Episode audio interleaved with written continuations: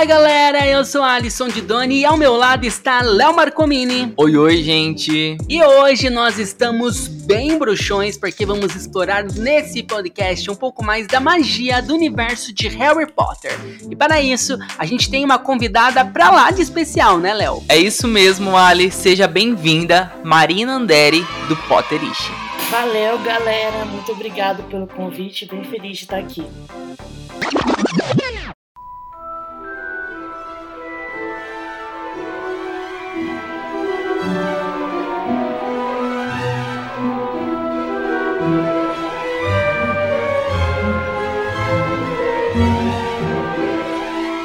Marina, antes de tudo, a gente quer agradecer mais uma vez aqui pela sua presença, por ter aceito esse convite de conversar com a gente sobre esse universo incrível de Harry Potter. E eu já quero saber logo de cara aí como que surgiu o Potterish. Então, Potterish, né, ele é primariamente um portal de Harry Potter, um site que ele surgiu em 2002. Esse ano, em novembro, a gente faz 20 anos, né? É muito tempo. E, é, e aí, é, no caso, não fui eu que fundei o Potterish, eu tenho 26 anos. Eu sou corvinal, sou uma pessoa inteligente, mas não tanto, né? Para poder fundar um site com seis anos. É, foi, foi criado por duas estudantes, assim, de faculdade, né? A Carmen e a Luciana, que estavam de férias, meio entediadas e criaram um site de Harry Potter. Uma coisa bem despretensiosa, né? E aí, nisso, o site foi evoluindo, teve vários layouts, várias pessoas passaram pelo site, né? Que é um, uma coisa voluntária, feita por amor a Harry Potter.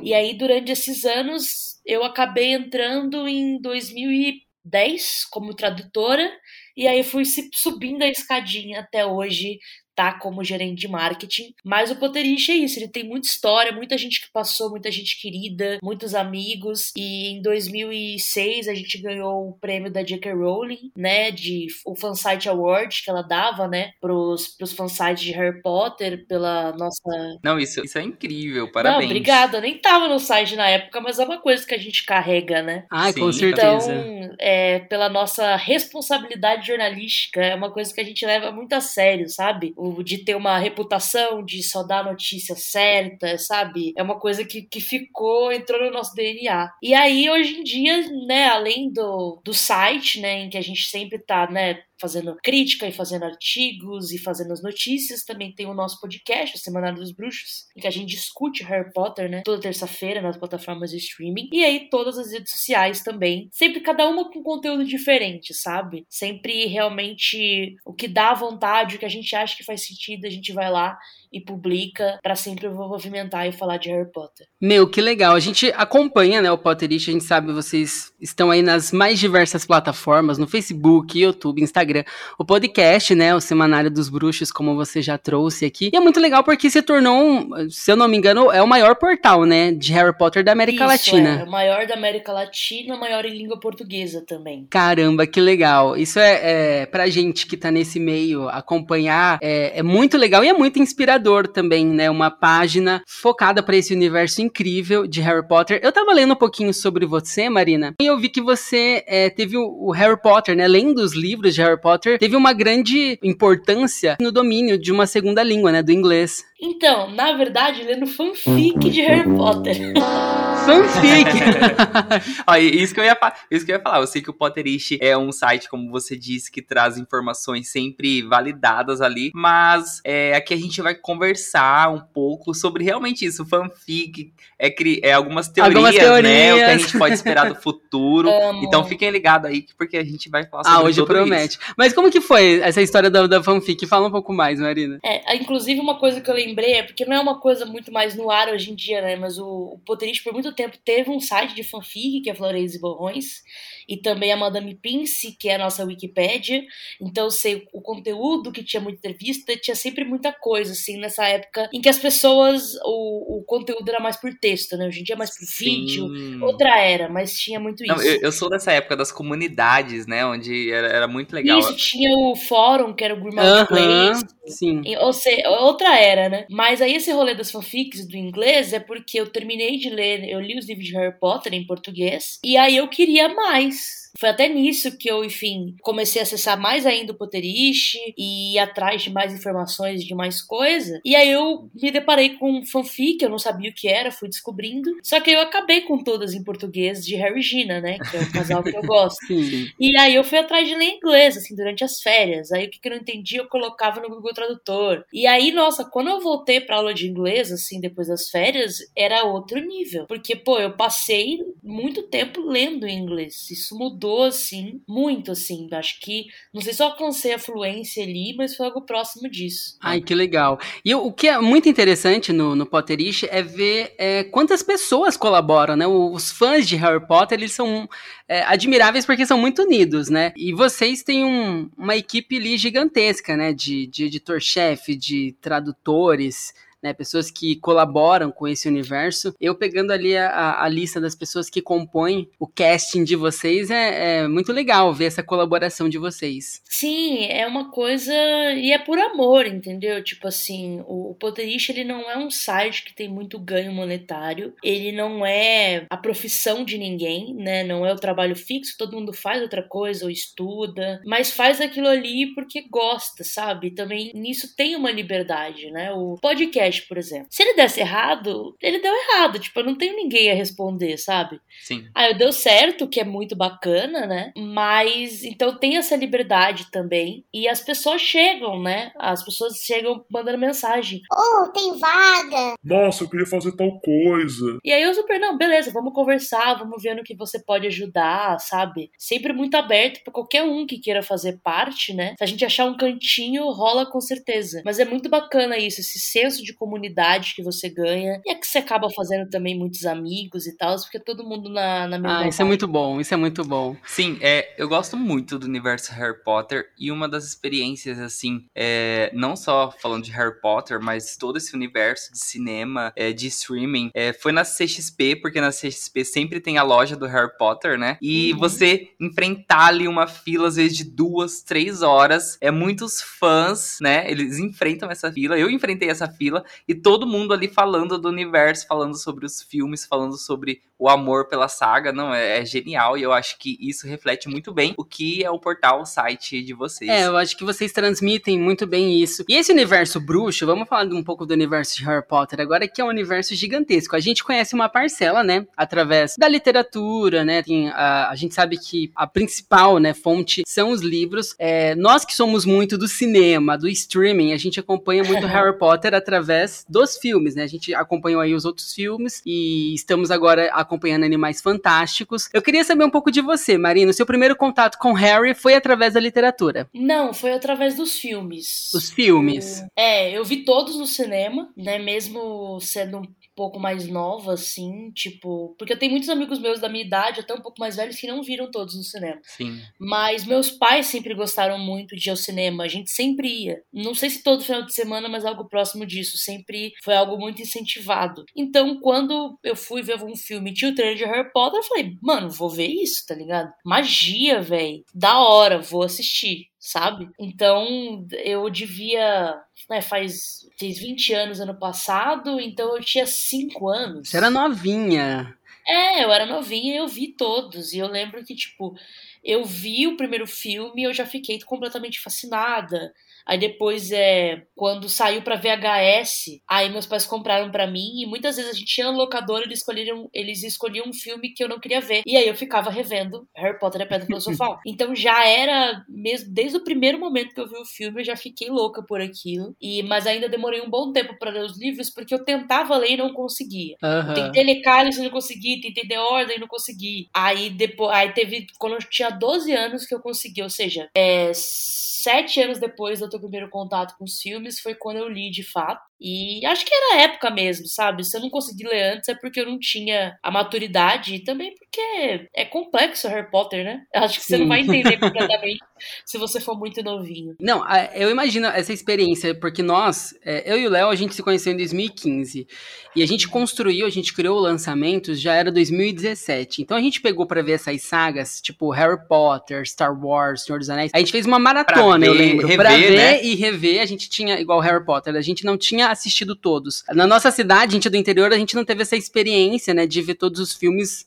no, no cinema. cinema. A gente já uhum. viu já, né, na era do streaming, DVD. É, então a gente pegou para maratonar Harry Potter e foi tipo aquele aquele dia que a gente assistiu, a gente assistia aos filmes, é, aí assistia as, as, as, vídeos de teoria, aí assistia vídeos de J.K. Rowling falando Não, e, como, e como, que surgiu, como que criou o universo. E como você já falou aqui, Marina, a gente não cansa de buscar sobre Harry Potter, né? Aí eu, a gente assistiu a versão do filme normal, daí a gente viu que tinha a versão do diretor, e a gente foi lá para assistir a versão do diretor também.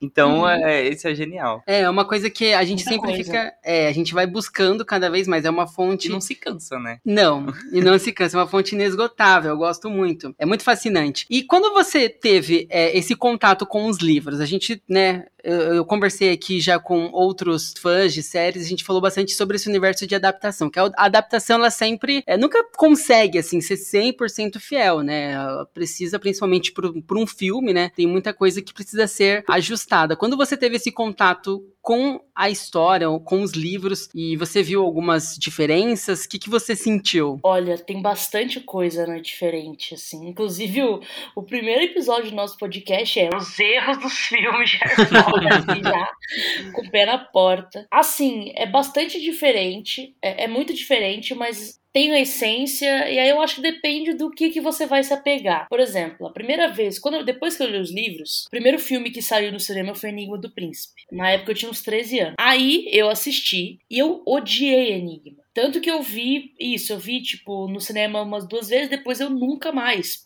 pelo resto da minha vida, eu nunca mais vi. Assim, eu peguei ódio, eu fiquei, gente, como assim? Porque Enigma era, até então, meu livro favorito de Harry Potter.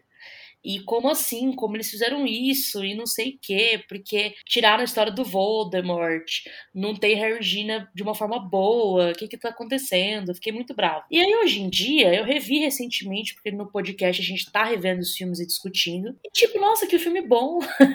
É mais assim, eu era mais emocionada, né? Era a coisa era muito importante, né? Era uma, era uma coisa assim que você levava pro pessoal sabe?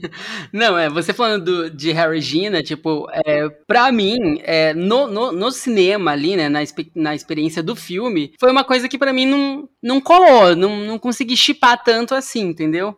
Já no, no livro, né, a experiência é outra, igual Exato. você falou, como, é, como é detalhado, a história como é contada, acho que consegue ser um pouco mais cativante. Sim, é que eu acho que meio que você tem que fazer concessões quando você assiste uma adaptação, principalmente se tratando de Harry Potter, que os livros só vão aumentando, né? É muita história, muita coisa acontece e eles têm um tempo limitado de tela para contar aquilo ali. Sim. Então, tem coisas que vão se perder no meio do caminho, é inevitável. Por exemplo, eu acho que a maior mudança que existe é que a gente tem né, os três primeiros filmes. O primeiro e o segundo são bem fiéis, né? Quase copia e cola dos livros. Uhum. O terceiro, ele é diferente, mas ainda assim, ele mantém muito o que é o livro né? Assim, acho que talvez a única coisa que fala é que não menciona os marotos, o que provavelmente é um erro de roteiro. Mas de resto, mesmo que ele não seja igual à sequência do livro, é muito fiel ao que o livro conta, sabe? Mas, beleza.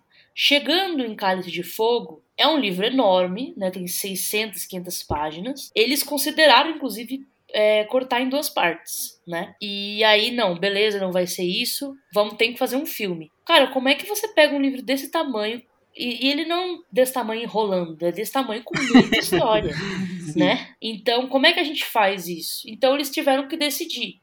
Ok, o enredo principal é o Harry. O que não é diretamente ligado ao Harry, tchau. Tchau. É. Então, isso cortou o Fale, né? Que é o é, a frente né, de defesa dos elfos, que é da Hermione. Isso cortou a Wink, que é o elfo doméstico do, do Bartô. E toda a questão da mãe do Bartô Crouch Jr. ter ficado no lugar dele em Azkaban. Tem a questão dos julgamentos antigamente, que tem o do Bagman, que era suspeito. Tem várias questões ali que eles cortam. E Tipo, hoje em dia, tendo noção e tendo inclusive estudado cinema, me formado, tipo, ok. Tipo, vai fazer o quê, cara? Tipo, de fato, eles tinham que tomar uma decisão ali. O problema de Cálice e Fogo, eu não acredito que seja adaptação. Eu acho que é um, é um filme de outras formas. E aí, depois disso, acaba que outros elementos vão se perdendo em outras adaptações e vai seguindo. Né? Não tem como, eu acho, Harry Potter fazer de uma forma. Ou tem, né? Vai que no futuro existe um reboot aí e alguém faz de uma forma que faça mais sentido sem perder a essência de várias coisas. Uma série, daqui a pouco a gente vai falar sobre isso. É, daqui a pouco a gente vai falar um pouco mais sobre esse universo, porque é um universo muito rico. A gente tem aí os oito filmes de Harry Potter, temos aí a franquia de Animais Fantásticos, né? Já tem o terceiro filme chegando aí e a expectativa são para cinco filmes. Tem uma peça, né? Rolando também, Harry Potter e a Sim. Criança Amaldiçoada. Você já tá por dentro de todo esse universo, você já conseguiu consumir todas é, essas histórias, esses derivados de, de Harry, Marina? Mais ou menos, porque a peça eu não vi, né? Eu vi o roteiro, mas eu não, não cheguei a ver a peça, porque tá na gringa. Uhum. Então eu não tive a oportunidade ainda. Espero que role em algum momento aí. Mas por enquanto não. Eu só sei do que as pessoas. Eu tenho amigos que já viram e que aí já me deram suas impressões sobre a peça em si. Mas eu só tenho a impressão deles, né? Não, não tenho a minha própria opinião. Além, eu tenho a opinião do roteiro, que é horrível. Sim. Mas a peça eu não sei dizer. E agora vamos trazer uma dica para vocês que é tão incrível e tão mágica quanto o universo de Harry Potter. Eu tô falando do Cotas. É isso mesmo, com o Cotas nós podemos formar grupos de assinaturas para dividir os custos com colegas de casa, amigos e familiares de uma forma inteligente. Você pode encontrar o serviço que quer assinar ou criar um grupo para dividir os espaços das suas assinaturas. Gente, é muito corvinal, isso é de uma inteligência que, olha, eu fico admirado. Lá no Cotas você aproveita para ter todos os serviços de streaming que sempre quis, com preço muito mais acessível. Nós vamos deixar o link do Cotas na descrição do episódio. Isso aí, clica e conheça o Cotas. Vocês têm é, os livros, aí tem os. Quando saem os filmes Animais Fantásticos agora, né? A gente tem aí o mais recente, Os Segredos de Dumbledore. Vocês também vão receber aí a versão em roteiro para vocês lerem, aprofundar um pouco mais. É, é muito interessante, né? Porque é, além de, de todo esse universo que a gente já tem construído aí pela, pela J.K. Rowling, né? a gente tem toda essa parte de roteiro também, que principalmente agora nesse terceiro filme teve a colaboração aí do Steve, né, que voltou, ele que fez parte aí da maioria, eu ac acredito que quase todos os filmes, né, de Harry Potter teve a colaboração do Steve no roteiro, né, do Steve. Isso, só em ordem que não é dele, o resto é tudo dele. E agora ele vem para esse terceiro filme para salvar um pouco, tentar ali resgatar. É, vamos falar um pouquinho, vamos já entrar, né, em Animais Fantásticos, não tem como. É, agora é o filme do momento, tá chegando ao cinema, tá todo mundo comentando bastante. Como que é para vocês, né? A, a, saga de Animais Fantásticos, eu acredito que é um universo tão interessante quanto de Harry Potter. Eu acho que a gente precisa aprender que não é Harry Potter, né? Existe sempre essa comparação e essa cobrança. A gente foi, quando a gente foi assistir o primeiro, a gente já foi nessa expectativa expectativa de ver toda essa magia que a gente já conhecia do universo Harry Potter, mas é um derivado. A gente precisa entender hum. e trazer essas diferenças. Mas como que é para vocês terem aí, né, é, essa continuação, essa, essa sequência, extensão, essa né? extensão do universo e com tantas polêmicas rolando, né? Troca de elenco, ator substituído. É diferente, né? Assim, é bom. É bom pela questão de ter conteúdo de ter o que produzir, de ter o que falar, de ter, por exemplo, essa semana que tá rolando o lançamento. Então, ter evento, encontrar pessoas que você meio que trabalhem diretamente, que estão aí nesse meio de Harry Potter. Isso é muito bom, né? Assim, poder viver isso, que é uma coisa que não aconteceria, né? Se tivesse acabado em Harry Potter e tal. Por outro lado, é um pouco estressante, sabe? Porque a gente não tá lidando com Harry Potter puramente, né? Porque, tipo, os filmes de Harry Potter, por mais que eles tenham seus problemas, eles são muito bem aceitos, né? Pela, pela crítica, pelo público, sabe? Bom, Harry Potter é um fenômeno, né? Uma coisa Sim. incrível. Sim, é uma. É indiscutível, né? Assim, é, o, uma o, marca o... na cultura pop, né? É, é um marca na cultura pop e é uma coisa atemporal. Eu vejo assim, é, nós assistimos Harry Potter, igual eu falei, recentemente, comparado com você que cresceu assistindo. A gente conheceu Harry Potter, a gente foi maratonar e acompanhar eu, eu sempre certinho. assisti, assim, sempre conheci, mas não tão a fundo. É, a, a gente fundo, foi pegar é. para conhecer o universo Harry Potter, ler, ler os livros livros e entrar a fundo em 2017. É mais quando a gente começou a falar, né, de cinema, de filmes, de séries. Agora vocês Uhum. que, que cresceram, que foram alimentando isso, que foi igual o lançamento de filme, cinema, acompanhando aquela expectativa e tal, é, é outra coisa, né? Uma outra experiência, uma outra vivência. Então Sim, é. não. Total é uma outra vivência, né? Tipo, é uma, é uma outra.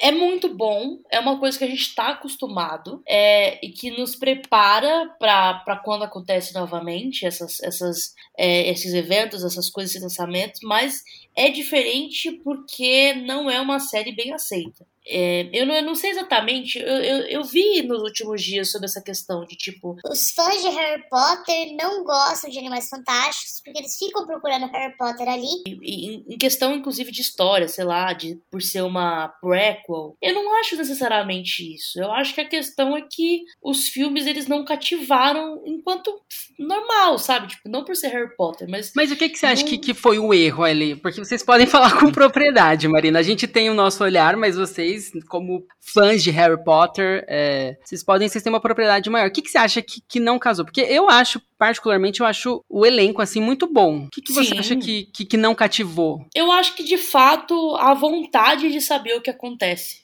Sabe? Tipo, real de, de querer acompanhar aquilo, de querer saber o que acontece. Eu acho que não gera muito isso. Quando saiu o primeiro Animais Fantásticos, teve uma boa recepção, as pessoas gostaram, é um filme divertido. E ele é, uma, ele é o primeiro, ele é uma introdução. Ok, sabe? Eu acho que o segundo foi um balde de geografia em muita gente. Sim. Assim, eu vejo pela reação das pessoas mesmo. Obviamente tem gente que gosta e todo mundo tem o direito de achar o que quiser, mas pra muita gente foi tipo assim, Gente, o que, que é isso? uma confusão. A gente tá acostumado a ter filmes de Harry Potter que sejam bem estruturados. E o segundo, gente, é muita bagunça, assim, Foi, tipo, foi exatamente isso que eu senti. Porque os filmes é, do Harry Potter, como você falou, são muito bem construídos, né? Uhum. Embora não tenha como trazer tudo que tem nos livros, mas a construção é muito boa. E assim, você consegue se apegar aos personagens, né? O que eu não consegui me conectar tanto em animais foram os personagens. Eu acho que é, são interessantes, são personagens com características legais, interessantes, mas você não consegue construir um vínculo como a gente tinha com Harry Potter, né? Já em Animais Fantásticos eu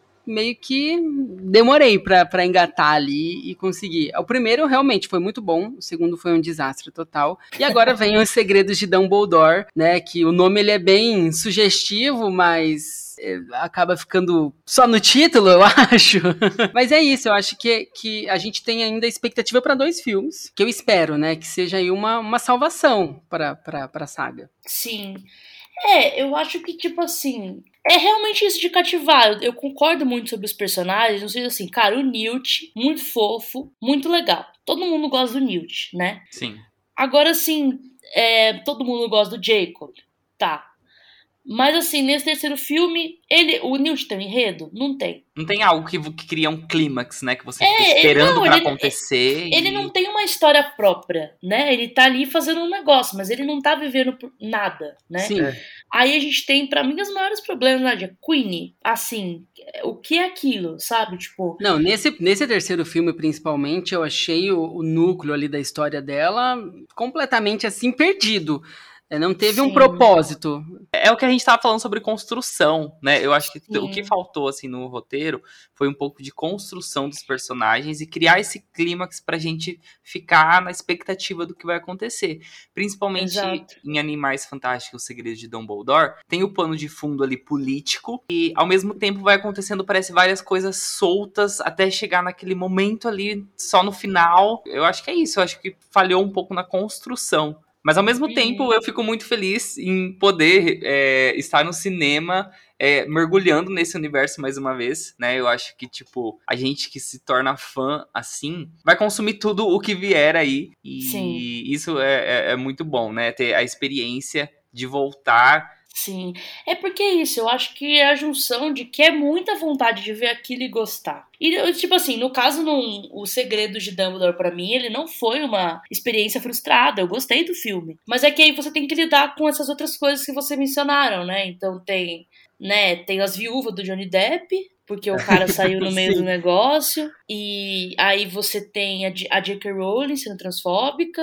É. Aí você tem o Ezra Miller batendo em gente. Aí você fica tipo, cara, É muita difícil, né? polêmica, É né? muita A polêmica mesma pra, coisa- pra se administrar. Sim, a mesma coisa aconteceu com Liga da Justiça, né? É muita Hum. polêmica nos bastidores, diretor sendo demitido. E Animais Fantásticos foi cercado com muita polêmica também, né? Tipo, nos Exato, bastidores. Eu acho que isso quebra o clímax ali dentro dos próprios ba- bastidores e isso reflete na produção. Eu acho que não tem como, né? Tipo, é isso, a série por si só, os filmes por si só já não cativam. Por não dar a curiosidade da história, por não desenvolver tão bem os personagens. E ainda tem as polêmicas, parece que é tudo contra, entendeu? É. E aí, pô, tipo, cara, eu não quero isso, eu sou fã, eu quero ver as coisas, gostar das coisas e curtir e tal. Mas tem tantos fatores rolando que é um pouco complicado, né?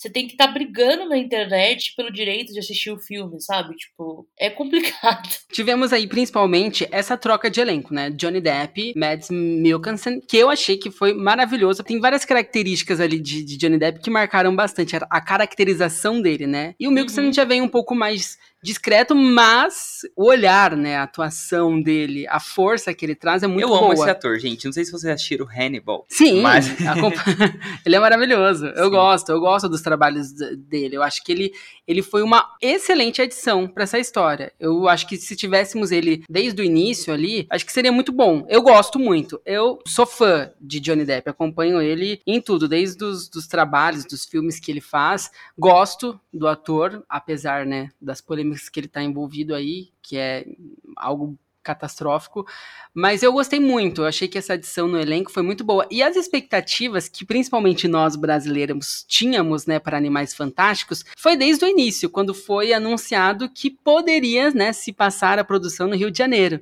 E que alguma coisa no infelizmente Brasil, né? não aconteceu. foi uma, uma expectativa frustrada, a gente sabe os motivos, mas É que é isso, na verdade. Não era nem que poderia, ia. Né? iria, né? Foi se confirmado. Sim. É que, é, assim, eu, eu, enquanto você falou isso, eu pensei, pô, eles não deviam ter se precipitado, né? E anunciado tão antes. Mas, por outro lado, tipo, cara, quem poderia prever uma pandemia? Uma tá pandemia. Não, e Então- não foi só Animais Fantásticos, né? Foi o- É. o cinema, o mundo, todo mundo foi afetado. É, exato. Então, assim, não tinha como prever, e aí ia rolar e a gente perdeu isso. E isso é, é- é triste, né? É complicado. Sim, é Mas triste. a gente entende. Sim, é triste e entra naquilo que você falou, Marina. Parece que tudo é, fluiu pra alguma coisa, né? Tipo, não desse certo. Parece que tudo ali nos bastidores. Não tudo, mas muitas coisas influenciam, né, nesse resultado final. Mas Tivemos uma surpresa boa. uma surpresa boa, que que foi, foi, a Maria. brasileira, Maria Fernanda Sim. Cândido, no elenco. É, eu tava com a expectativa muito alta pra assistir o filme e ver a personagem dela. Uhum. É, eu conversei com muitas pessoas que falavam que ela Realmente, não espera muita coisa, porque é, o tempo de tela dela, da personagem, provavelmente vai ser pequeno e tudo mais. mas eu não esperava que fosse tão pequeno assim. Foi muito enxugado. é, foi muito chegada. Ela tem uma ou duas falas no filme, né? Os closes dela são maravilhosos, porque Ela, não, Ela- ela, é de uma ela é uma elegância, elegância, né? Onde ela Uhum. tá, ela entrega Ela é elegância. esplêndida, Ela né? entrega pose. Mas, mas a Vicência, por mais que seja uma personagem chave ali na história, né? Ficou ali, ficou com Deus, né? Foi, deu um oi e tchau e benção. Será que a gente pode ter uma expectativa para ver um pouco mais de Vicência Santos, Marina? Não, é, eu acho que assim, pela forma que termina é, a trajetória do personagem no filme, eu acho que, tipo, faz todo sentido ela aparecer no futuro. Porque eles dão muita importância pra questão dessa eleição. Então, tipo, para- é um cargo muito importante, vai ser o líder do mundo bruxo. Pô, se ela é o líder do mundo bruxo, então ela tem, né, que, tipo, aparecer, eu acho, porque ela vai estar ali determinando e ajudando nas coisas, eu acho. Não sei. Ainda mais se o Grindelwald é uma ameaça, né? Tipo. E as pessoas sabem disso, não é só o Dumbledore que sabe. Então, eu acho que por lógica, ela teria que aparecer e ter um papel maior. Ah, eu tô torcendo pra isso. Eu, pelo- eu fiquei muito Sim. feliz porque ela teve mais tempo de tela que o chinês. Eu achei isso maravilhoso. Não, sim. graças a Deus, palmas, isso aí. Nossa, coitado, o moço nem aparece, nem Não, fala. Tem. só, só tá o nome ali no, nos Sim. créditos. Sim, co- como eu falei, eu, eu conversei com algumas pessoas antes que falaram sobre isso. Não queria tanta expectativa sobre o tempo de tela e tudo mais. É, mas eu esperava um pouco mais, como a gente já comentou aqui também, sobre essa construção da personagem. Ela é uma personagem chave ali na trama, porque esse pano de fundo político aparece a todo momento no filme. Poderia ter explorado, acho. o- um pouco mais, né? Construído um pouco mais a personagem dela. Eu concordo completamente, assim. Principalmente porque eu acho que. Não só porque a gente quer, né? Sim, Porque sim, é pra, pra, pra enriquecer a história, né? É, mas eu acho que enfraquece a questão ali da eleição. Porque, beleza, a gente tem o Grindelwald, ele é do mal, a gente não quer que ele vença. Mas e os outros candidatos? Quem eles são? Tipo, a gente tem que confiar na, na palavra do Tilly, que ela tem um coração puro e é isso? Porque, assim, eles por eles, o Tilly escolheu o Dumbledore, gente, que não tem coração puro, não. Desculpa dizer. Sim. Então, assim, é, realmente seria muito mais interessante que. Porque eu fico imaginando, por exemplo, pro pessoal lá de fora. A gente vai torcer pra Vicência porque ela é brasileira, acabou. Não, não tem, sabe? Disso, não tem que ter muito motivo. É brasileira, a gente vai torcer pra ela, ela ganhou o Ru, né? Sim. Mas uma pessoa de fora vai ser completamente X, porque tem aí dois candidatos que você não sabe qual a plataforma política deles, né? Tipo, o moço lá, o Evoga, eu acho, que é o ministro da magia alemão, ele fala. A gente tem aqui dois candidatos que têm visões muito diferentes de como tocar o mundo bruxo, alguma coisa assim. Quais são essas visões? Tá ligado? Tipo assim, pô, seria É. interessante a gente saber. Porque, Sim, inclusive, Tem, um debate ali, precisam- faltou um, um debate é, político. Você, você falando isso, é nesse É. momento, tem um momento ali que eu falo assim, agora vai. Porque vai acontecer um debate político aqui agora. Vai- E ela vai pegar o microfone e vai soltar o que, que ela tá representando ali. E daí, tipo, não acontece isso. E daí, tipo, já parece frustra de novo, gente. Mas você acha, Marina, você acha que isso foi alguma coisa na edição? Porque, tipo assim, a produção, acho que se não me engano, a Maria Fernanda revelou que foram seis meses, né? Sim. Seis meses, então, tipo, você acha que cortaram muita coisa? Porque não é possível, eu acho que tinha alguma coisa ali que não foi mostrada, que na hora de editar, de escolher as cenas, acabaram tirando. Não, eu não duvido, porque o David Yates, que é o diretor, ele é desses, né? Sim. Ele, tipo, ele realmente ele filma muito e aí depois ele corta. E isso geralmente compromete o filme, porque, tipo assim, de uma visão até de, de uma pessoa, né, que já fez filmes, quando você faz um filme, tipo, ele. Você sabe tudo sobre ele. E aí você não tem a visão de fora de quem não sabe. Então, às vezes, você corta coisas que são importantes, mas você não percebe, porque você sabe. Eu sinto que o David Yates, ele passa por isso, né? Por exemplo, no segundo filme, tem. Tem um. Não sei se vocês lembram que tem um cara que ele trabalha para o ministério, que ele tá caçando o, o, o Credence, alguma coisa assim. Só que, tipo, ele na verdade tá do lado do Grindelwald. Ou seja, ele é um cara que ele aparece no início do filme, depois ele aparece, você vê que ele tá do lado do Grindelwald e depois ele some. Ele nunca mais aparece. E aparentemente também tem um rolê de que o Newt não gosta dele porque ele caça animais. Isso é totalmente cortado. É umas coisas que você fica, gente, pera, então você- por que que você pôs o personagem aqui? Você só tirou a trama dele, sabe? Sim. Então eu acho que é possível, mesmo. É que ao mesmo tempo eu fico pensando, pô, eu acho que o Steve Cloves entrando pra ajudar a J.K. Rowling no roteiro, talvez tenha feito um roteiro mais fechadinho, que não deu tanta abertura pra isso, né? Sim. Até porque é Mas muito não sei, arriscado, eu- né? Sim. É que eu acho que assim, eu prefiro acreditar que tinha e eles cortaram. Porque, tipo, cara, é óbvio que tem que ter. Sabe? Tipo, a plataforma política da Vicência e do outro moço que eu esqueci o nome lá, que é da China.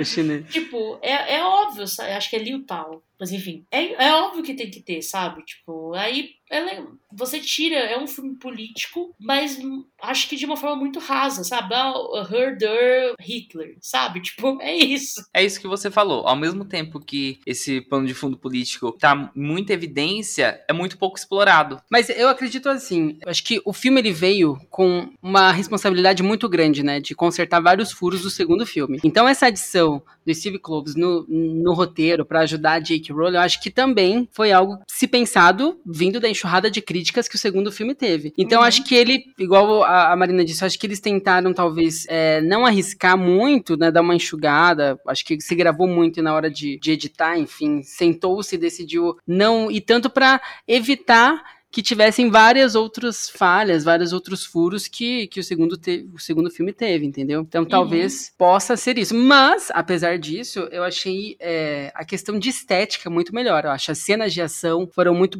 bem construídas. Eu, particularmente, gostei bastante das cenas de ação. Acho que o roteiro foi um pouco mais fluido, né? Comparado com o segundo filme. Mas é isso, algumas questões ficaram em aberto aí que a gente né, queria ver mais, queria conhecer mais. Vicência Santos. É, eu acho assim, na, na minha opinião, no, no geral, eu gostei do filme, mas faltou algo, como a gente já tá comentando aqui, que prendesse realmente. Que conduzisse a é, trama tipo, toda. a gente não pode falar, tipo, ah, é um filme que estragou, que é um filme Não. ruim. Não, de forma alguma. Tipo, é gostoso de assistir um é, a filme. relação a Mas gente falta tem... esse pega que você fica ali, tipo, com emoção. Alguns momentos. Tem alguns momentos altos, mas assim, que não vai te prender de fato ali a ficar, tipo, ansioso e torcendo, né? É, a própria relação que, que traz a expectativa ali, né? Os Dumbledore e Grindelwald.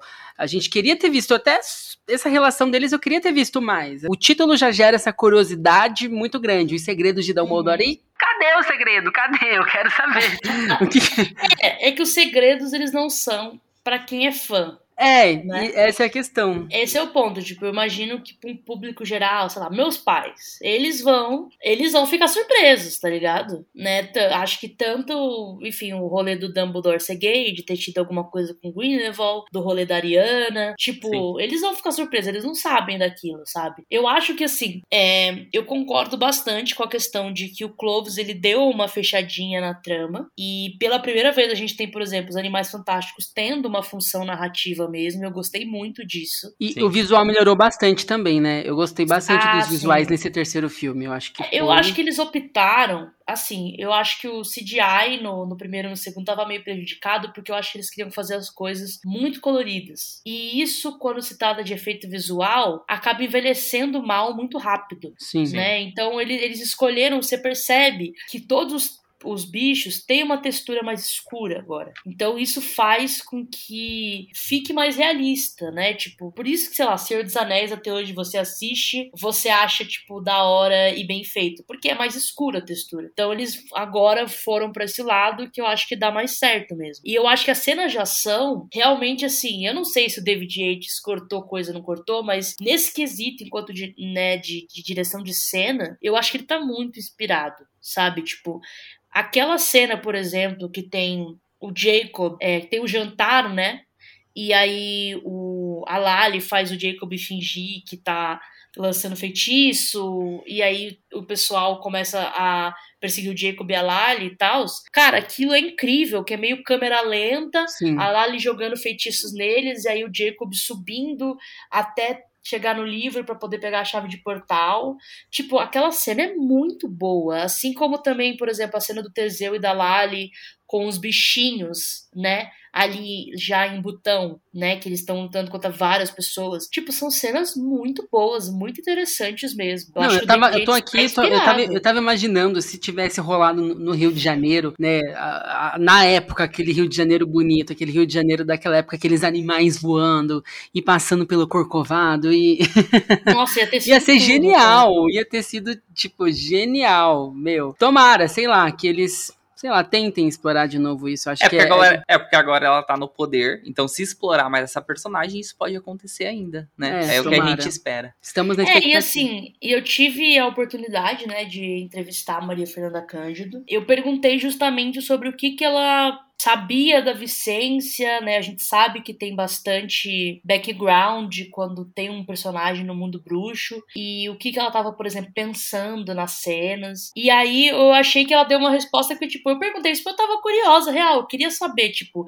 já que o filme não mostra, quem é Vicência Santos, Sim. né? E aí ela falou de tipo, pô, ela é uma pessoa muito justa, ela é uma pessoa que é, toma atitude quando os outros não tomam. Que é, o exemplo que ela usou foi daquela cena ali do, no final do, Green, do Grindelwald com Jacob. Também, Sim. que ela é a pessoa que retira o feitiço. Ela explicou melhor o que a gente vê em tela, né? Eu achei isso bom, deu, deu pra ver assim, a personagem existe, ela definitivamente tem uma personalidade e tem seus ideais sabe? Não, é essa cena que você falou mesmo, quando retira o feitiço ali, para mim foi uma das melhores, assim, dela, né? Que mostra um pouco, não só os closes que a gente tava vendo antes, né? Mostra uhum. realmente, de fato, uma atitude que reflete a personalidade da personagem, né? Não, exatamente. Então, tipo, eu acho que tem espaço aí. Espero muito, assim, que seja possível que ela apareça mais. E, cara, eles estão. tá fazendo muito sucesso aqui no Brasil, sabe? Tipo, as pessoas é, realmente realmente querem assistir, né? O hype tá, o hype tá aí. Sim, e gostaram muito dela estar no elenco. E qualquer post que a gente faz com ela, as pessoas Não, enlouquecem. É então, tipo, cara, pô, que escolha acertada, porque ela é uma pessoa muito legal e é uma ótima atriz, sabe? Então, pô, invista, continue nisso, sabe? Porque as pessoas gostaram, dá pra ver. Com certeza. Mesmo ela aparecendo tão pouco, as pessoas já estão cativadas. Ah, é um motivo, é um motivo pra gente vibrar, comemorar e ter muito orgulho. Ela é uhum. excepcional, é, é maravilhosa. Não, isso que você falou acontece muito no lançamento do dia também. Qualquer coisa que a gente vai publicar, que a gente publica da Maria Fernanda Cândido, tipo, todo mundo abraçou é aquela galera, demais, né? É uma, é. é uma vitória. Não, né? isso é. O, o, brasileiro é muito engajado nisso, né? Em se ver, em, em, se sentir representado, se ver na tela. Isso é muito bom. Mas as Sim. expectativas, além da gente querer ver, ver mais ali, as expectativas para ver mais de Vicência Santos. De nos dois, nos dois últimos filmes, a gente, você acha que tem uma expectativa de um confronto ali, de um, de um embate realmente que, que vai estremecer o mundo bruxo? Então, sim, né? Tipo, já é, já é confirmado que o último filme seria em 45, que é quando tem essa batalha entre o Dumbledore e o Grindelwald, que o Dumbledore vence, que o Grindelwald vai pra prisão. É, eu só fico imaginando o que, que, eles vão fazer no quarto, porque, tipo, se já não tem mais o pacto de sangue, o que vai impedir esse confronto? O que, é. que vai ser? Qual que vai ser a, enche a encheção de linguiça? é, então, mas assim, eu acho que vai rolar e porque eu acho, eu gostei muito do Dumbledore e do Dumbledore do Grindelwald nesse filme, sabe? É realmente a coisa que eu mais gosto, assim, de livro, de filme, de série, qualquer coisa que eu assisto é personagem. Para mim é o ponto alto. Não tem jeito, sabe? É o que mais me cativa. E eu gostei muito de, de entender, de ver mais esse Dumbledore solitário, em conflito. Você Melancólico, vê, assim, né? Ele é muito. É, você vê o, o que, que a relação com Grindelwald e as consequências disso causaram nele. Inclusive, você vê que o Grindelwald ainda gosta do Dumbledore, tá ligado? Tipo assim, não é uma coisa unilateral, Sim. sabe? Ele tipo, é... porque, o, porque o Grindelwald, ele tem ideais que são fascistas, né? Mas eu não acho que ele é um psicopata que nem o Voldemort, sabe? Ele é uma pessoa capaz de sentimentos e você vê que ele ainda sente algo pelo Dumbledore, sabe? Tipo, gente, a primeira cena do filme, quando o Grindelwald aparece, aquele olhar é de um cara apaixonado, tá ligado? Sim. Tipo assim, Aqui não, aquela cena do, do café lá é. É, então. Então, tipo, cara, isso é muito triste, porque é um amor que não pode dar certo. Eles estão em lados opostos sabe? Tipo, não, não, não faz sentido mais para nenhum dos dois aquilo. Mas tá ali o sentimento. Então, tipo, isso eu gostei muito de saber. Fico meio brava, entendeu? De ter um filme que me faz ter empatia pelo Dumbledore. Mas é muito legal, tipo, porque é um, um, personagem que a gente já conhece tanto através de Harry Potter e agora a gente tem mais ainda como conhecer ele, né? Porque o, o Jude Law até falou numa coletiva de tipo, é uma regressão, esse não é o Dumbledore que a gente conhece, é um Dumbledore ainda com suas aflições, com seus medos. Ele ainda não se tornou aquele mestre, tá ligado, de Harry Potter. Sim, então é tá legal ver essa evolução. Né? É, essa evolução, isso que você falou. Como a gente já falou aqui nesse podcast, tivemos a honra, a convite da Warner, né, Léo, de assistir a Animais Fantásticos, Os Segredos de Dumbledore. E a gente fez aquela crítica para vocês, onde? Na Cult, que é a rede social pra gente que ama filmes e séries. E além de conferir a nossa crítica no app da Cult, você pode organizar tudo que você assiste, o que você lê, o que você ouve. Nós vamos deixar o link para vocês baixarem na descrição do episódio. episódio. Gente, é isso mesmo. Tudo que eu quero ver tudo que eu já assisti eu organizo lá na Cult crio várias galerias de dicas. Clica, conheça a Cult, siga o nosso perfil porque nós estamos lá também. A Cult, eu já falei, é a rede do momento, então você tá perdendo se ainda não faz parte desse universo. Vai lá e conheça a Cult. Marina, mas a gente tá falando sobre futuro, futuro de animais fantásticos aí.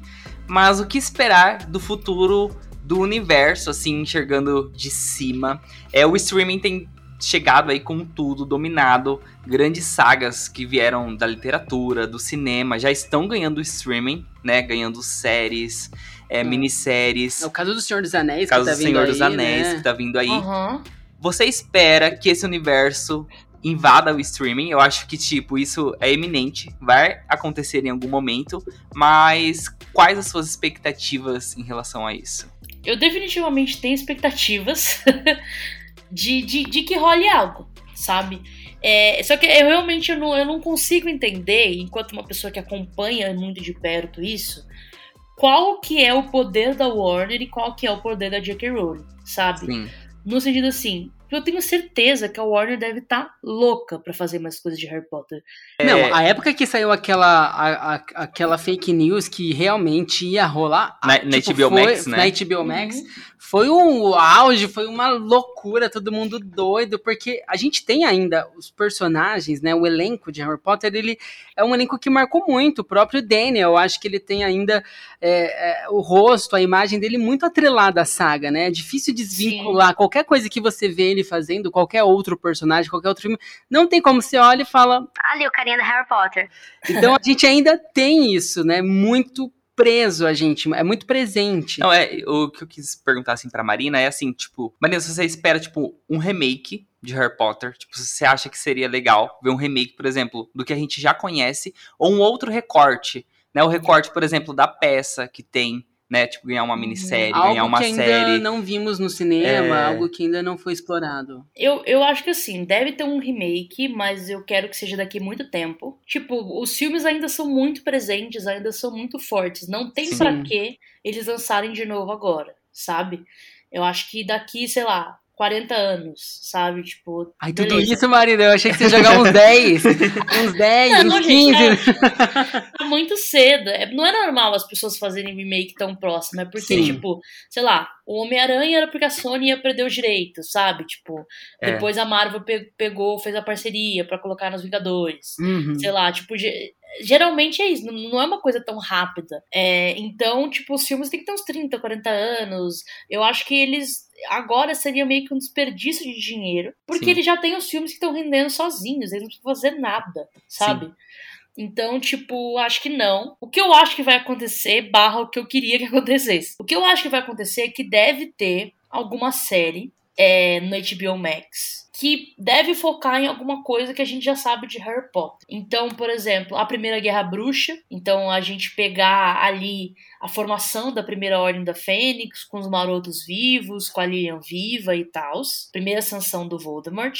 Sim. Talvez algumas coisas dos fundadores de Hogwarts também. Nossa, legal. Acho que é uma possibilidade. Pegar alguns cortes, né? Eu acho, é, exato. acho que isso- Cortes de coisas que tem em Harry Potter e que as pessoas são interessadas. Sim. Uma série dos marotos em si poderia rolar? Eu acho que sim, mas eu espero que não, porque eu acho que, tipo, os marotos eles são bullies até um certo ponto. Então não faz sentido a gente acompanhar aquilo ali, tá ligado? Sim. É, os anos deles enquanto eles são pessoas escrotas, sabe? Tipo, acho que é bom pegar eles no recorte quando eles já estão ali se tornando pessoas decentes pra lutar na guerra, sabe? Por isso que eu Sim. penso em Primeira Guerra Bruxa e é algo que eu vejo o pessoal comentar bastante. Então, tipo, eu acho que provavelmente é isso. Ou Primeira Guerra Bruxa, Marotos, fundadores de Hogwarts, alguma coisa que já é conhecida, sabe? De alguma forma. Que esteja ligada a Harry Potter. O que eu queria? Que fosse um universo expandido real sabe? Se é um mundo bruxo, porque chama é mundo bruxo o nome da, do negócio, Wizard World, não é Harry Potter que chama, né? Sim. Sim. Então eu queria que fossem coisas no mundo bruxo que não tivessem nada a ver com Harry. Você pode até ter uma menção se você quiser, como um easter egg, mas tipo, pô, um filme Algo de quadribol, um filme de Ah, esporte de quadribol, Caramba. Sim. é, um filme de Aurora, né? Tipo, um filme policial, tipo, eles indo atrás de alguma coisa, alguma missão. É um tipo, universo, é um universo muito rico, tem muita coisa pra ser explorada, Tem muita né? coisa que pode rolar, sabe? Precisa ter alguém que coordene isso. Não me parece que a J.K. Rowling é essa pessoa, porque dá pra ver que ela mesma não respeita as ordens que ela estabeleceu, né? Ó, Então, tipo, pelo que você tá falando, essa pessoa é Marina. Eu voto na Marina. não, Vamos colocar aí o Potterist pra dominar isso, gente, Gente, organizar a farofa, aqui- essa farofa da JK, da J.K. a farofa da JK, é outra JK, gente. JK. Exato. Cara, eu acho, eu tô sempre, eu estou sempre aqui falando com os executivos da Warner, que com certeza estão nos ouvindo, Ai, pra falar, demais. gente, me chama. Por porque- favor. É isso, tipo, a gente precisa, o universo precisa ter consistência, né? Então, tem o Kevin Feige, que faz isso na, na Marvel. Na Marvel. Sim. Tem uma, uma. Tem um outro cara que faz isso em Star Wars. Não, eu, eu Né? acho que é isso que você tá falando. Ao mesmo tempo que a gente quer, ao mesmo tempo é bem arriscado, né? É, Esse então. momento tem- de expandir. Então eu acho que tem que ser Exato. algo muito bem pensado, muito bem, tipo, elaborado, pra não começar a manchar, né, tudo... é, Esse legado, essa, é esse legado, tudo né? Que, tudo que, já existe. Acho que não tem como manchar o legado que já existe. Mas, Sim. tipo, fazer isso de uma forma que Não seja não vá- satisfatória. é, assim, que, Sim. que não vai honrar, né, o que já existe. Eu Não, acho que tudo total, que for, assim. for feito tem que honrar muito o que o legado, né, que já existe da, Uhum. desse universo. Não, total. E, e você mencionou, né, da, da peça, né, de virar alguma coisa. Eu acho que esse é o meu maior medo. Meu bicho papão é uma adaptação audiovisual de, de Criança Amaldiçoada. Porque é muito ruim, galera. Então, tipo assim, é... quando eu digo muito ruim, é, é uma história que des- é, descaracteriza os personagens. Aquele Harry ali não é o Harry. Aquele Rony aqui não é o Rony, ele só é um bobalhão. A Hermione ali não é a Hermione, sabe? A história, só pra gente não situar, é uma história pós Harry Potter. Eles já estão adultos e vem o, o filho. Isso, o alvo, né? Que aí ele tem problema com o pai, não sei o quê. Então, tipo assim, beleza, o alvo pode até existir, o Scorpio, que é o filho do Draco Malfoy também, mas existe muita uma descaracterização até do que é Harry Potter ali, sabe? Sei. E fala as coisas, além de também achar bem machista, tipo, tem uma das vezes, porque o rolê é que o, o alvo volta no tempo, o alvo Potter, pra poder salvar o Cedrico. Hum, KKK. sim. Birra com o pai, é por causa de birra com o pai. Sim. E aí, quando ele volta e dá problema, uma das realidades é que o Rony foi ficou com a Parvati quando eles foram no baile de inverno. E aí eles ficaram juntos pra sempre, se casaram, etc. Nossa. E aí a Hermione é uma professora de Hogwarts amargurada. Tipo, gente, É sério que a Hermione, a bruxa mais inteligente de sua idade, ia deixar de ter uma carreira fuderosa no ministério por causa de macho, por causa do Rony. Ah, não. tipo assim, nossa, eu fico Não, são coisas que não dá, que não dá pra aceitar. Realmente é, é, é complicado. Pior que a desconstrução da Daenerys em Nos últimos minutos, digamos. Não, então eu, eu não queria, assim. Ainda mais porque, tipo, o que eu tento pensar pra confortar é que, tipo, se eles fizerem um filme de criança amaldiçoada, perde o apelo da peça. E eu não acho que é isso que eles querem. Eles querem que as pessoas comprem e vão ver, né? Sim. Então, eu tento pensar que não vai ter. O máximo que vai ter é, tipo assim, uma filmagem, assim como teve, sei lá, de Hamilton, sabe? Sim, sim, sim. Por favor, É. cara. Porque, nossa. Que seja só isso, que pare por aí. Marina, agora a gente tem um quadro aqui no nosso podcast que a gente não pode, né, fechar esse episódio sem fazer com você, a gente que já tá é... se encaminhando pro final, infelizmente. Ah. Ah, É muito bom esse bate-papo, é muito bom conversar, né? Já passou aqui uma hora e a gente nem percebe. É, não, Harry Potter, se a gente deixar, a gente fica aqui, emenda uma semana, a gente tá aqui ainda. Bora, bora. Mas a gente tem um quadro aqui que é o filme da minha vida, que a gente pergunta pro nosso convidado aqui, né? Aquele filme que traz uma memória afetiva, aquele filme que te marcou de alguma forma. A gente sabe, né? Entre os filmes aí de Harry Potter, entre os filmes já lançados de Animais Fantásticos, tem um que é o seu favorito, que você defende com unhas e dentes, que assiste, reassiste, que guarda ali no coração. É, eu diria que é Prisioneiro de Azkaban, sem a menor dúvida. Terceiro, dia- ah, é o meu também, da saga é o meu favorito. Hoje em dia é quase um consenso, eu nem tô sendo muito diferentona falando isso. Mas é que assim, é um filme que a primeira vez que eu vi eu fiquei completamente confusa sobre o rolê da volta do tempo, eu não entendi nada. Mas aí conforme você cresce e tudo mais, é um filme que, gente, é, ele é meu filho e vou protegê-lo. Sabe? É, sei lá, é, é o filme que você vê, você levanta a mão e fala arte, sabe? Sim. O Alfonso Cuarón é absolutamente incrível. O que ele faz, o, o, o salto né, que tem de câmara para prisioneiro é impressionante. Todo o mérito para o Chris Columbus, que criou esse universo, né? De uma forma visual, que trouxe muitas coisas, muitas referências, e ele deu uma base perfeita que aí chegou o Afonso Cuarón e fez o filme dele. Não, o Afonso Cuarón tipo... bagaçou, bagaçou. É, cara, é um negócio, tipo, ele fez um filme autoral sendo blockbuster, sabe? Tipo assim, realmente foi e fez, e o visual do filme é muito bom. Os atores também melhoram muito, ele faz uma direção de atores muito boa, é muito bonito, é muito criativo, tem transições de cena perfeitas. É aquela coisa, tipo, meu, o filme vai lidar com viagem no tempo, então vamos focar no relógio, sabe? Vamos dar essas dicas. Tudo é muito bem coreografado. Gente, só um exemplo. A cena da tia Guida, cara. Ó, oh, é, batendo palma aqui. É boa. É tudo, assim, é, tipo assim é incrível, porque é, ela tá inflando e aí vai vai fazendo os cortes, aí sai um botão e aí vai aí tem o a TV no fundo e aí tem um cuco fazendo barulho, aí cai um botão, cai no Duda, ele cai no chão, aí outro botão cai nele de novo, ele também cai no chão. Sim, é tudo e muito bem construído. Saindo, e o Walter gritando e o Duda comendo do babador dele bolo e vendo TV. Gente, é perfeito, assim, tipo, é, é perfeito, sabe? Então, tipo assim, esse filme, realmente, assim, se alguém não gostar dele, bora pro fight, porque eu tô pronta. é verdade, não, pra mim também, é, é, é incrível, deu até vontade de assistir de novo. É, termina é, esse podcast assiste... se tivesse Exato, bora, uma vez. Mas, Marina, olha, eu quero te agradecer muito, você é uma pessoa, nossa, realmente corvinal demais, entendeu? Inteligentérrima, personalidade incrível, gostoso demais esse papo aqui com você. Igual a gente falou, a gente se desse, a gente emendava aqui a semana, o um mês, porque falar de Harry Potter é muito bom e com uma pessoa igual você, carismática demais. É... Ah, muito obrigada. Ah, é muito e que bom. não falte oportunidades, né? Por Com favor, certeza. a gente precisa ir Sim. fazer uma reunião para maratona Harry mais uma vez, tomar uma cerveja manteigada. Isso, boa.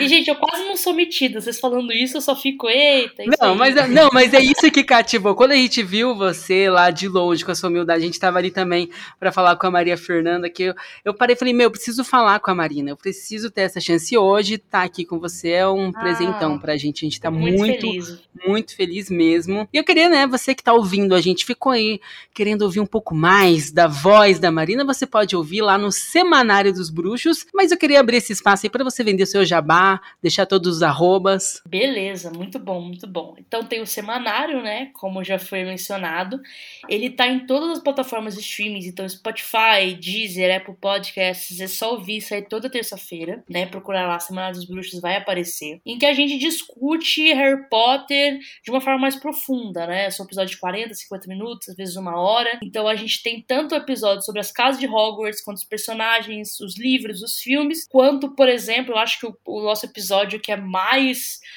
cultuado é sobre o sistema criminal de Harry Potter. Caramba, a gente chamou uma, uma, uma amiga minha que tem pós-doutorado em direito criminal para a gente falar sobre Azkaban, sobre o Ministério da Magia, sobre Bartol Crouch. É tipo coisas que estão ali que às vezes a gente não percebe e tão mesmo, e tem essa crítica e é muito interessante. Sim, eu tô ouvindo alguns episódios e pra gente que ama, como a gente já comentou aqui, a gente tá sempre buscando algo a mais, algo a mais. É o lugar perfeito, assim, pra gente se gente, encontrar. vamos lá ouvir, que é muito, é muito bom mesmo. A dinâmica de vocês é muito legal. Ah, sim, exato. O Pedro apresenta, né? E eu fico ali também apresentando, comentando, e a gente sempre traz algum convidado que a gente acha que faz sentido com o assunto, seja alguém que estude aquilo, ou que seja fã, mas que goste muito de do universo, tem afinidade com o assunto ali. E aí, para além disso, né, do semanário, a gente tem o site, que é o poterish.com. Então lá você pode ler minha crítica dos segredos de Dumbledore. Também tá saindo algumas matérias, entrevistas. Então as novidades do mundo bruxo sempre vão estar tá ali. E aí tem o nosso Instagram, que é Poterish Oficial, que também a gente sempre divulga todas as notícias que saem, além de postar vídeos, curiosidades. É, tem o Twitter, que é Poterish, que também é um lugar. Acho que o lugar mais rápido para receber as informações é ali, Sim, né? É no Twitter. Porque eu amo o Twitter muito por conta disso. É. Ai, obrigada. A corujinha ali é muito rápida. É, exato. tipo, foi, foi. E também tem o TikTok, que por enquanto não tá muito ativo, mas estamos com planos aí de fazer recortes do podcast e publicar no, no TikTok. Eu acho que vai ser uma boa. Vamos ver se rola. Boa. Então, resumindo, porque eu falei muita coisa. Então, tem o podcast Semanário dos Bruxos, o site poterish.com, é arroba poterish no Twitter, no TikTok e no Facebook, e aí arroba poterish oficial no Instagram. Em resumo, é isso aí. Isso aí, gente. Minhas redes, né, caso vocês Vai queiram falar lá, comigo, isso mesmo. Marina Anderi, Marina A-N-D-E-R-I. Todas elas são essas, né? é, com esse arroba. E tô sempre lá. Mas também, se você falar com o Poterista, quem vai responder sou eu de qualquer jeito. Então, tanto Ah. faz. E pra facilitar, a gente vai deixar todos esses links na Aqui na descrição do descrição. episódio também. Isso aí, gente. Vão lá, conheçam o Potterish e também a Marina, que vale muito a pena.